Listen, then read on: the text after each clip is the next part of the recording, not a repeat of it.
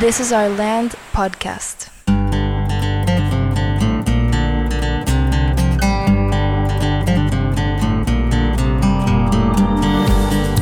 Esto es This is Our Land podcast. Estamos en el episodio 29. Estamos todavía pues encerrados. Sí, una semana más. Una semana más. Las clases siguen. Tuve la oportunidad en la semana de platicar, no que tuve la oportunidad, más bien era agendado platicar sobre este tema, que era eh, la ecología. Porque ahorita en el bloque que estamos viendo, en ética y valores, es muy relacionado a, a la naturaleza, el medio ambiente, vamos a hablar sobre el cambio climático eventualmente. Y en esta semana platicamos sobre la rama de la biología, que es la ecología, y cómo se convirtió en ciencia, porque antes se había agrupado mucho con la botánica y la zoología, o sea, como que no se veía mucha diferencia entre, uno se había estudiado tanto por, por separado, y quien realmente tuvo mucho que ver con, con que se empezó a ver así fue Darwin, Charles Darwin, y su libro que salió 1859 sobre el origen de las especies. Sí, qué cosa, ¿no? Probablemente el, el descubrimiento y la disciplina que, que modernizaron todas las ciencias. Y, y, a lo mejor podemos platicar un poco sobre eso porque sin duda ha tenido mucho impacto a, a lo que sigue después de sus descubrimientos. Sí. Un golpe también fuerte para la teología. Sí, sobre todo eso. Y bueno, yo sé que tú sabes más sobre Darwin que yo. A mí me tocó dar la clase. Digo, no era, la clase en sí no era sobre Charles Darwin, pero platicamos sobre él, sus descubrimientos y sobre todo platicamos sobre, sobre la ecología. Pero, ¿por qué no platicar un poco sobre la vida de Charles Darwin o más que la vida, su viaje que hizo a sus apenas 22 años Ajá. a los Galápagos, donde estudiando pájaros, entre otras cosas, hizo grandes descubrimientos. pues sí, como dices, Darwin salió, inició este viaje a sus 22 años. Eh, salió de, de, la ciudad de Plymouth, en, en, Inglaterra, en barco. Pues era una travesía que estaba destinada a durar tres años. La idea era ir bajando por todo el océano Atlántico, muy cerca de las costas de España, luego por África, hasta cruzar a, a Brasil, de rodear todo Sudamérica, llegar a, a, a, las Islas Galápagos este, y eventualmente cruzar hacia Nueva Zelanda, Australia, eh, Sudáfrica y regresar a Brasil. De Brasil otra vez pasar por las Canarias, por toda España y regresar al, al puerto de Plymouth. Y todo ese viaje iba a durar tres años. Y terminó durando cinco años. Y un viaje donde a él lo invitaron, a pesar de que sus, como que toda su, su familia querían que estudiara ciencias naturales, ciencias, digamos, de la, de clásicas, él, él, no estaba muy de acuerdo con, sobre todo con la manera de, de cómo se relacionaba la ciencia y la influencia que tenía toda esta cuestión teológica. ¿No? Está bien, podemos pensar sobre la ciencia, pero siempre bajo un marco teológico. Y ahí es donde tenía él muchas dudas. Lo invitan como si fuera una especie de naturalista a documentar las diferentes especies en un viaje. Eh, se llama creo que el, comandante Fritz Roy o Roy Fritz, no me acuerdo.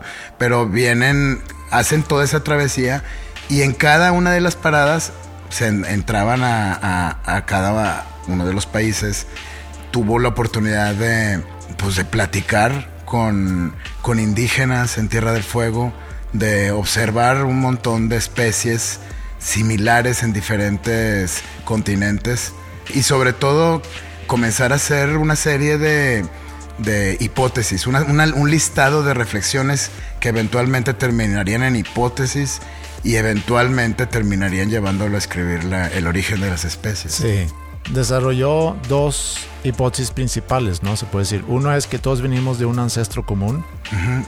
y el otro es sobre la selección natural. Y basado en tres observaciones. Uno, que tú podías comparar eh, fósiles de otras épocas y encontrar muchas similitudes, ¿no? Inclusive en nuestra misma especie. Podemos ver que tuvimos ancestros que vivieron hace miles o cientos de miles de años y son una, una especie, pues es una evolución, que ahorita sabemos es una evolución, pero había una relación. Luego también encontraba que había una relación como te decía ahorita, en los diferentes continentes.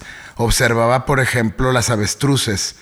Son muy distintas las avestruces de África con las australianas, con las de Sudamérica, pero son muy similares, ¿no? Entonces dices, hay una continuidad también de especies coexistiendo que, tienen una relación muy importante. ¿no? Y finalmente, en, en Galápagos lo que encuentra es que hay, una, hay un proceso además de adaptación de acuerdo a cada, a cada entorno que eso lo, pudo observar a través de, las iguanas, de unos pájaros, de unas aves, que cómo sus picos cambiaban en función de la isla donde se encontraban. Las islas donde tenían una superficie más rocosa, los picos de los, de los pájaros eran más largos donde había más, por ejemplo, eh, árboles o nueces, tenían unos picos más fuertes, ¿no? Entonces, pero seguía siendo la misma especie, ¿no? Y ahí eso es, pues son ideas que lo llevaron a, construir esta, esta gran eh, idea, ¿no? Sí.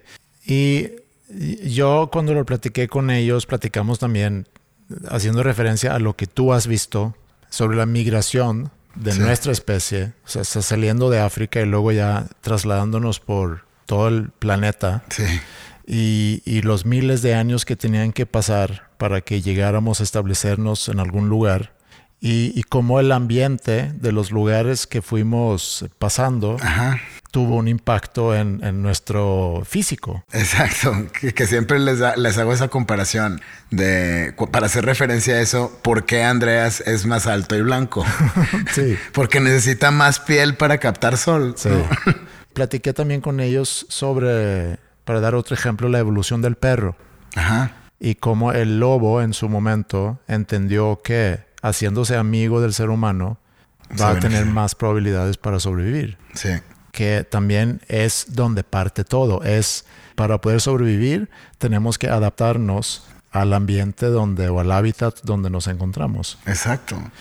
Y eso es un tema que ahorita se convierte en un tema muy actual. Totalmente.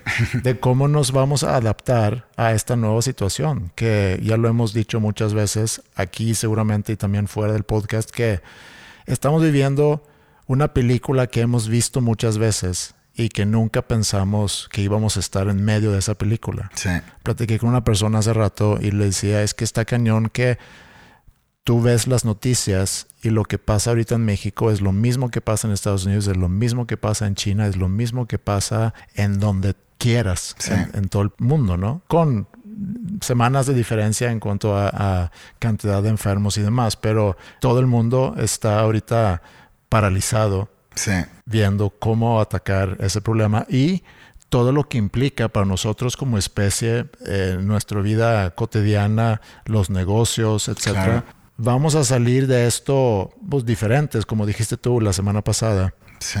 Pero regresando a eso de la adaptación, sin duda quien mejor logra adaptarse es quien más probabilidades de sobrevivir tiene. Sí. Y pasa lo mismo ahorita, sobre todo para muchos negocios. Hay quienes quizás no se puedan adaptar. Claro. Que no se puedan cambiar de carrera. Pero sí, ahorita es un momento donde notas la creatividad en la gente. Claro. Eh, y quienes son capaces de tomar decisiones muy rápidas para hacer esos ajustes necesarios para adaptarse a esta nueva situación. Sí. Que puede ser muy cruel. De acuerdo, y así es. ¿No? Es como la misma extinción de las propias especies. Es algo muy cruel, pero se requiere esa transición, ¿no? Es, es un proceso de adaptarse y el que no se adapta, pues termina, pues ahí se acaba tu, historia. Sí. Es una carrera de ver cuál especie es la que sobrevive de la, y en la cual somos muy jóvenes. Sí, y hablando de esa evolución eh, joven, eh, porque me preguntaban en la clase, ¿tú cómo hiciste para adaptarte al, clima aquí, por ejemplo? Y les dije, mira, eso es muy interesante porque yo sufrí mucho los primeros años aquí en Monterrey durante verano. Sí. Y ahorita ya me he adaptado. Entonces es interesante ver que en un periodo de 20 años que llevo viviendo aquí, eh, he podido yo hacer esa adaptación. Sí. Y si eso, digo, eso es algo quizá mínimo de, de adaptarte al- a la temperatura de un lugar, Claro. Pero ahora dame 80 mil años eh, y pues ahí te voy a, te puedo mostrar otro tipo de adaptaciones. Sí, e- y es eso. A final de cuentas, eso es como decía Darwin, hay diferentes maneras de observar la evolución. Uno es en, a través del tiempo y otra vez es a, a través de las especies que vemos coexistiendo con nosotros. Y relacionado a eso, porque también me di cuenta, el otro día estaba viendo una película y ahorita que vimos en, en un momento de distanciamiento social Sí, y, y no nos estamos saludando, sino todo desde lejos, así como estamos tú y yo ahorita, así como que medio lejos, eh, vi una película y, y vi una escena donde habían tres personas que tenían mucho tiempo de no verse y se abrazaron los tres, ah, como que un, un abrazo de grupo. sí. Y mi primera reacción fue, "Ah, aléjense tantito. Claro. Y luego me enteré que hay una palabra nueva para explicar eso que se llama reflexión de distanciamiento. Ok. Que, Wow. que ya nos acostumbramos a esto de la distancia. Apenas llevamos dos semanas. Sí, Que inclusive desarrollamos ese reflejo. sí. Es, es muy interesante que en tan poquito tiempo, digo, marzo ha durado 365 días, para mi gusto. Claro. Eh, entonces pasa mucho en, en muy poco tiempo. Sí, sin duda es un momento de, de observar también cómo es la percepción. Ahorita que platicábamos antes de, de comenzar, la- el tema de, de- de los traslados. Cuando lo puedes hacer ahorita tu junta a través de, cualquier aplicación en internet, lo que te ahorras de ir a un lugar a otro, todo eso que inclusive platicábamos, el, el efecto que tiene sobre la contaminación, todo eso es algo que, que está pasando ahorita, que que es observable y que es una muy buena oportunidad de hacerlo. Yo lo platicaba ahorita con, en mi clase en Media Center. Estamos hablando de la nueva competencia que es alfabetización digital. Eh, estuvimos revisando los comportamientos y comenzamos a ver el concepto de propaganda. Entonces estu- estuvimos revisando qué es y qué no es la propaganda. Ahorita es un gran momento de observarlo, ¿no? Porque puedes ver que hay diferentes agendas, hay diferentes motivos, pero así como, como hay aspectos sociales, hay aspectos psi- psicológicos, emocionales, eh, económicos, que están ahí para observar. Independientemente, yo diría que en vez de aislarnos, es un gran momento para involucrarnos y, para que, y enterarnos de una manera crítica y aprovecharlo. Yo también lo pensé el otro día que jamás ha sido más importante el conocimiento Claro. y conocer los hechos.